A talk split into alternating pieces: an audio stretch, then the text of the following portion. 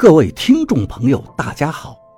您现在收听的是长篇悬疑小说《夷陵轶事》，作者蛇从阁，演播老刘。第二百零三章，你快点把这东西弄走！圣林大喊着，他身体极度紧张。看着楚大白惨惨的爪子抠着他的手腕，却又不能动弹。我的手指捏透楚大爪子表面的那层结晶，里面是一股液体。在我的握力之下，楚大的手爪子崩裂了，化成液体没入到定影液中。盛林这才松了一大口气，退到屋角，打算把门打开。别开门！我喊道：“怎么了？”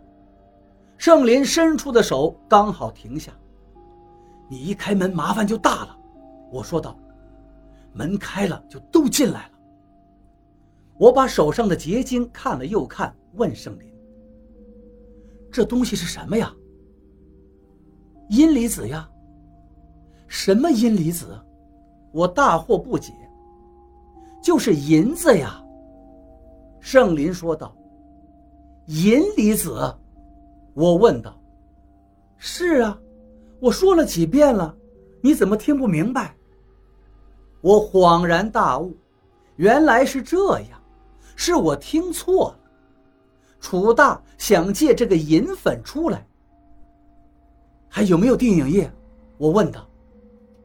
你要干嘛？盛林问道。倒进来，我催促他，快点儿。楚大的魂魄在定影液里变得稀薄了，再这样下去就永远无法凝聚，他只能回到底片。我把定影液里的底片拿出来，放到清水里慢慢的清洗。这是圣林在一旁指点下我照做的。圣林现在打死都不敢碰底片了。我对他说道：“你不是不相信吗？怎么还害怕呀？”圣林还嘴硬。谁说我怕了？他说不下去了。他看见我手中底片在水里的模样，一股黑气就在底片上弥漫着，把我的手都环绕了起来。那到底是什么？圣林喊道。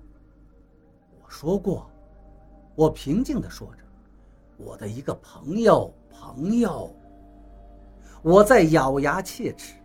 其实恐惧。也很容易驱散的。一个人如果是无比的愤怒，就会无所畏惧。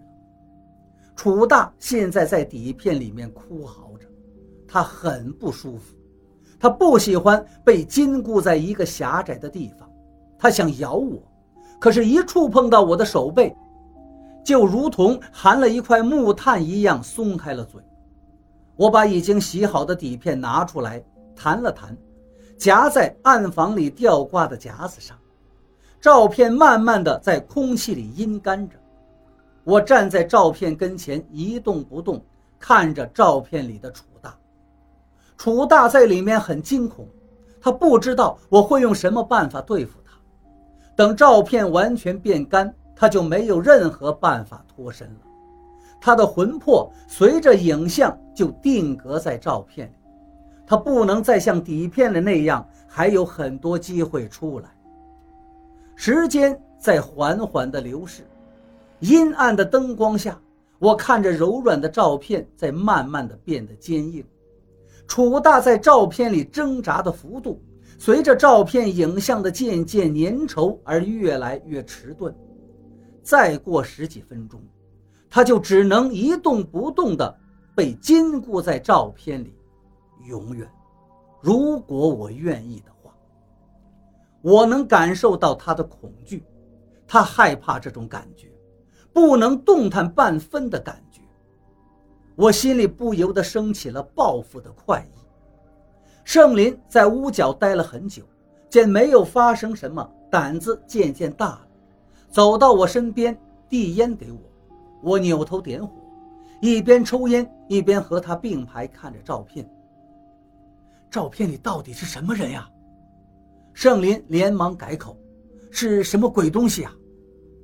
我说道：“照片干了，我给你看，但是你要做好心理准备，他长得可是不经看。”盛林拍拍我的肩膀：“看不出来，你还有这一套。”我苦笑一下，抽了一口烟，把烟雾吐向照片。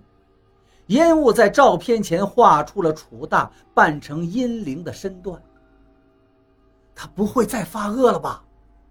盛林看到了阴灵的样子，应该不会了。他凑近照片，嘴里说着：“我看你还……别！”我还没有喊出来，照片紧紧地贴到了盛林的脸上，把盛林的口鼻都死死地盖住。盛林不停地摆着头挣扎，手在脸上乱抓，却抠不住照片。我赶紧伸手把照片从盛林的脸上撕下来，照片干了，楚大做出的张牙舞爪的模样就定格在照片里。盛林气喘吁吁，嘴里骂道：“到底是什么东西又被你骗了？”我不停地跟盛林道歉。这件事情是我不对，我不该瞒着他的，让他无端受了这么多的惊吓。幸好盛林这个人脾气好，不太计较。我不好意思，不知道怎么感谢盛林。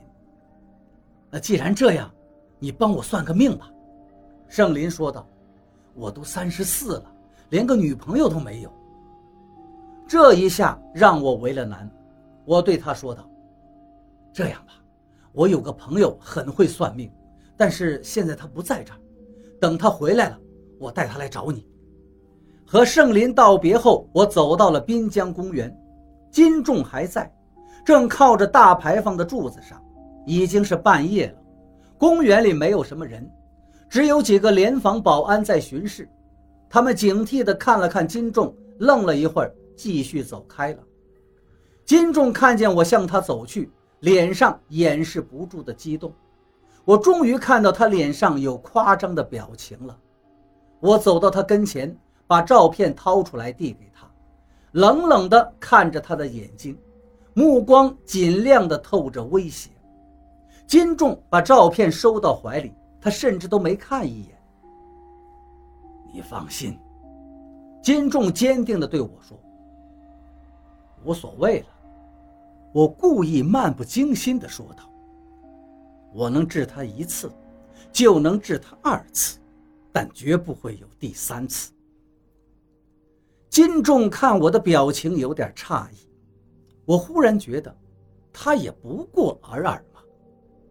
记得当初我对他是非常的忌惮，想到这里，不禁好笑了。替我向金师傅问个好。我并没有虚伪，若不是金炫子教我听弦，也许赵一二已经死了。我是很感激他的。金仲点点头，我把金炫子给我的收音机和古曲谱一并还给金仲。金仲愕然地看着我，我不需要了，我说道：“做事的不是法器，是人。”我等金仲走了。自己走到江边，看着长江，百感交集，心里一时不知道是什么滋味。远处的江中，传来一声悠长的汽笛。